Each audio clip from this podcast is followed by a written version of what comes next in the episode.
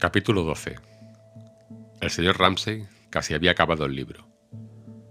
Sobrevolaba la página a la mano, como si aguardara para descender el momento preciso en que hubiera terminado. Allí estaba sentado, sin sombrero. El viento lo despeinaba. Estaba francamente desprotegido. Parecía muy viejo. Parecía, pensaba James, al ver la cabeza recortada contra el faro, o ante la inmensidad de las aguas que se perdían en el horizonte, como una piedra en medio de la arena de la playa. Parecía como si se hubiera convertido físicamente en lo que en el fondo de sus mentes ellos pensaban que era, en aquella soledad que era para ambos la verdad más cierta. Leía con gran rapidez, como si tuviera ganas de llegar al final. A decir verdad, estaba ya muy cerca del faro. Ahí se erguía, desnudo y derecho, deslumbrantemente blanco y negro, y podían verse las olas deshaciéndose en agujas blancas, como cristal que se arrojara contra las rocas. Veía una de las ventanas con toda claridad, una pincelada blanca en una de ellas y una gavilla de verde sobre la roca. Había salido un hombre que los miraba a través de un catalejo, y había entrado de nuevo. Así que esto era, pensaba James, el faro que había estado viendo durante todos estos años desde el otro lado de la bahía. Era una torre desnuda sobre una roca pelada. Le complacía. Confirmaba algún oscuro sentimiento acerca de su propio carácter. Las ancianas, se decía, pensando en el jardín de casa, estarían arrastrando las sillas por el césped. La buena de la señora Weckwitt, por ejemplo, siempre estaba diciendo lo bonito que era esto y lo bonito que era lo otro, y que deberían estar contentos por poder ser tan felices. Pero, de hecho, James pensaba, mirando cómo se levantaba el faro sobre la roca, es así. Veía como su padre leía con pasión, con las piernas recogidas, compartían ese conocimiento. Navegamos en medio de una tempestad, nos hundimos, comenzó a recitar para sí, murmurando, justo como lo hacía su padre. Parecía como si hiciera siglos que nadie hubiera hablado. Cam estaba cansada de mirar hacia la mar. Pasaban flotando trocitos de corcho negro. Los peces en el fondo de la barca estaban muertos pero su padre seguía leyendo, y James lo miraba, y ella lo miraba, y habían prometido que se enfrentarían con la tiranía hasta morir, pero él seguía leyendo muy ajeno a lo que ellos pensaban. Así es como se escapa, pensaba ella. Sí, con aquella frente despejada, la nariz grande, manteniendo ante sí con firmeza aquel librito moteado, así se escapaba. Ya podía uno pretender cogerlo, porque él, como un pájaro, extendía las alas, se alejaba planeando, para posarse fuera de tu alcance, sobre alguna estaca solitaria. Se quedó mirando la inmensa extensión de agua. La isla se había convertido en algo tan diminuto que apenas parecía una hoja ahora. Parecía el extremo superior de una roca que corriera el peligro de ser cubierta por una ola en cualquier momento. Sin embargo, era en esta minúscula fragilidad donde había todos estos caminos, esas terrazas, estos dormitorios, tantas cosas incontables. Pero como justo antes de dormir las cosas se simplifican solas, de forma que solo una, de toda la miriada de detalles, tiene poder para hacerse valer, de igual forma, creía, mirando soñolienta hacia la isla, todos esos caminos y terrazas y dormitorios se desvanecían y desaparecían. Y no quedaba nada sino un incensario de color azul celeste que se movía de un lado a otro en su mente. Era un jardín colgante, era un valle, lleno de pájaros, de flores, de antílopes. Se dormía. Vamos, dijo el señor Ramsay, cerrando el libro de repente. ¿Vamos? ¿A dónde? ¿A qué extraordinaria aventura? se despertó sobresaltada. ¿A desembarcar en cualquier lugar o subir a cualquier lugar? Porque tras este inmenso silencio las palabras lo sobresaltaban. Pero era absurdo. Tenía hambre, había dicho él. Era la hora del almuerzo.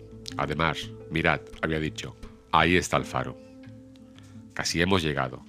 Lo está haciendo muy bien, dijo McAllister, alabando a James. La maneja muy bien, pero su propio padre nunca lo alababa, se dijo James de forma sombría. El señor Ramsay abrió el paquete, repartió los emparadados. Ahora era feliz, comiendo pan y queso con los pescadores. Le habría gustado vivir en una casita de campo, holgazanear por la bahía y escupir como los demás marinos, pensaba James, viendo cómo partía el queso en finas láminas amarillas con la navaja. Está bien, así es, pensaba Cam, mientras desprendía la cáscara del huevo duro. Se sentía ahora como cuando entraba en el estudio, y los mayores leían The Times. Ahora puedo seguir pensando en lo que quiera. No me despeñaré por un barranco, ni me ahogaré, porque está ahí, no me quita ojo, se dijo. A la vez navegaban tan a prisa junto a los alcantilados que era excitante. Parecía como si estuvieran haciendo dos cosas a la vez. Comían unos emparadados al sol aquí, y se dirigían a puerto en medio de una gran tormenta, tras haber naufragado. ¿Durará el agua? ¿Durarán las provisiones? se preguntaba, contándose un cuento, pero muy consciente a la vez de la verdad. Pronto llegarían, le decía el señor Ramsey al bueno de McAllister. Pero sus hijos verían cosas sorprendentes. McAllister dijo que había cumplido 75 en marzo. El señor Ramsey tenía 71. McAllister dijo que nunca había ido al médico, que tenía la dentadura completa. Y así es como me gustaría que vivieran mis hijos. Cam estaba segura de que eso es lo que estaba pensando su padre, porque le dijo que dejara de arrojar migas del emparedado a la mar, y añadió, como si estuviera pensando en los pescadores en sus hábitos, que si no lo quería, lo que tenía que hacer era volver a envolverlo. No debía desperdiciarlo. Lo dijo con un conocimiento tan seguro, como si tuviera conocimientos precisos acerca de todo lo que ocurría en el mundo, que lo guardó al momento. Y entonces él le dio, de su propia bolsa, un pastelillo de jengibre, como si fuera un noble español que ofrecía una flor a una dama en la reja. Tan floridos eran sus modales. Pero era un hombre descuidado, sencillo, que comía pan con queso, y no obstante era el guía de una expedición en la que, por lo que ella sabía, podían ahogarse. Ahí se hundió, dijo de repente el hijo de McAllister. Hubo tres ahogados en este mismo sitio en el que estamos, dijo el viejo. Él mismo los había visto agarrados al palo mayor. James y Cam temían que el señor Ramsay, que miraba al sitio que señalaban, estuviera a punto de empezar a declamar. Pero un mar más airado me acogió a mí. Si lo hiciera, no lo soportarían, empezarían a chillar, no podrían soportar otro estallido de aquella pasión que hervía en su interior. Pero ante su sorpresa, lo único que dijo fue, ah, como si estuviera pensando. ¿Por qué armar tanto jaleo por esto? Es natural que los hombres se ahoguen en las tormentas, pero es un asunto sencillo. Y en el fondo de la mar, sacudía las migas del emparedado sobre ellos. Después de todo, no había más que agua. Luego, tras haber encendido la pipa, sacó el reloj. Lo miró con atención, como si hiciera, quizá, algún cálculo aritmético, y exclamó con expresión triunfal. Muy bien, James los había llevado como un piloto profesional. Vaya, pensaba Cam, dirigiéndose en silencio a James. Al final te has salido con la tuya, porque sabía que esto es lo que había estado deseando James, y sabía que ahora que lo tenía estaba tan contento que no la miraría a ella, ni a su padre, ni a nadie. Estaba sentado con la mano en la barra del timón, atento, con aspecto hosco, fruncía levemente el entrecejo. Estaba tan contento que no se le dejaba ni a ella ni a nadie que le quitaran ni un gramo de satisfacción. Su padre lo había alabado. Tenía que pensar que le era indiferente. Pero te has salido con la tuya, pensaba Cam.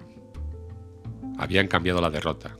Navegaban ahora rápidamente, con ligereza, sobre largas olas que se reemplazaban con un movimiento extraño, armónico y excitante, junto al acantilado.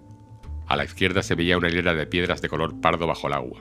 El agua se hacía más transparente. Algunas rocas eran verdes. Sobre una, una roca más alta, había una ola que rompía sin cesar, y brotaba una columna de gotas que caían como una ducha. Se escuchaba el piar de la ola, y el rumor de las gotas que caían, y una especie de rumor y siseo de las olas que rodaban. Jugaban y se aplicaban las rocas, como si fueran animales salvajes libres, que perpetuamente corrieran y jugaran de esta forma. Ahora se veían dos hombres en el faro. Los observaban. Se disponían a recibirlos. El señor Ramsay se abotonó el abrigo. Se subió los bajos de los pantalones. Cogió el paquete grande, mal envuelto, con papel de estraza, el que había preparado Nancy. Se sentó con él en las rodillas. Así, dispuesto a desembarcar, se sentó mirando hacia atrás, a la isla. Su mirada penetrante quizá podía ver con claridad la forma diminuta, semejante a una hoja, que se erguía sobre un plato dorado. ¿Qué es lo que veía? se preguntaba Cam. Todo era confuso para ella. ¿En qué estaría pensando ahora? se preguntaba. ¿Qué buscaba, tan decidido, tan tenaz, tan callado? Lo observaban ambos, sentado con la cabeza descubierta, con el paquete sobre las rodillas, mirando fijamente, sin desviar la mirada, la frágil sombra azul que parecía como el vapor de algo que se hubiera quemado. ¿Qué quieres? le gustaría preguntarle. Ambos querían decir, Pídenos y te lo daremos. Pero no les pidió nada. Se quedó sentado, mirando la isla, y podría estar pensando. Morimos, a solas cada uno, o podría estar pensando. He llegado. Lo he hallado. Pero no dijo nada. Se puso el sombrero. Traed esos paquetes, dijo, señalando con un movimiento de la cabeza hacia las cosas que había preparado Nancy para que llevaran al faro. Los paquetes para los del faro, dijo. Se levantó y se dirigió a la proa de la barca, erguido, alto. Y tal parecía como si, parece como si fuera a dar un salto en el vacío. Ambos se levantaron para saltar tras él. Saltó, con ligereza, como un joven con el paquete. Llegó a la piedra. Capítulo 13 Debe de haber llegado, dijo Lily Brice con voz alta, sintiéndose de repente muy cansada, porque el faro era ahora casi invisible. Casi se había disuelto alguna niebla azul, y el esfuerzo de fijar la mirada en él, y el esfuerzo de imaginárselo desembarcando allí, que parecían ser ambos el mismo esfuerzo, habían cansado su cuerpo y su mente de forma extraordinaria. Ah, sí, pero se sentía aliviada. Fuera lo que fuera lo que hubiera querido darle por la mañana, cuando se separó de ella, al final se lo había dado. Ha desembarcado, se dijo en voz alta. Ha concluido. Entonces, el bueno del señor Carmicael, avanzando como una ola, resoplando ligeramente, con el aspecto de un viejo dios pagano, descuidado, con algas en el pelo y el tridente en la mano, en realidad una novela francesa, se acercó donde ella. Se quedó junto a ella, al borde del jardín, apenas moviéndose, y dijo, haciendo una visera con las manos sobre los ojos, Ya habrán desembarcado. Ella pensaba que tenía razón. No necesitaban hablar. Habían estado pensando en lo mismo, y él le había respondido sin necesidad de hacer la pregunta. Se quedó allí, extendiendo las manos sobre las debilidades y el sufrimiento de la humanidad. Pensaba que él observaba, de forma tolerante, compasiva, este destino final.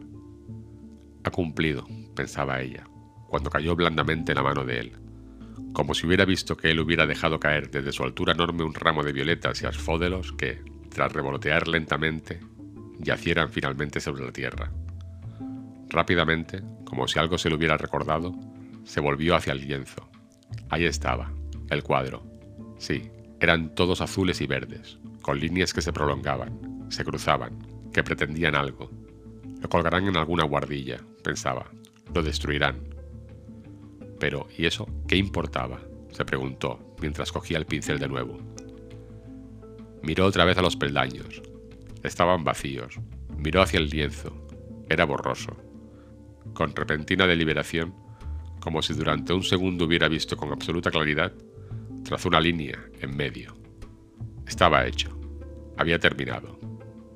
Sí, pensó, dejando el pincel, extraordinariamente fatigada. Esta ha sido mi visión.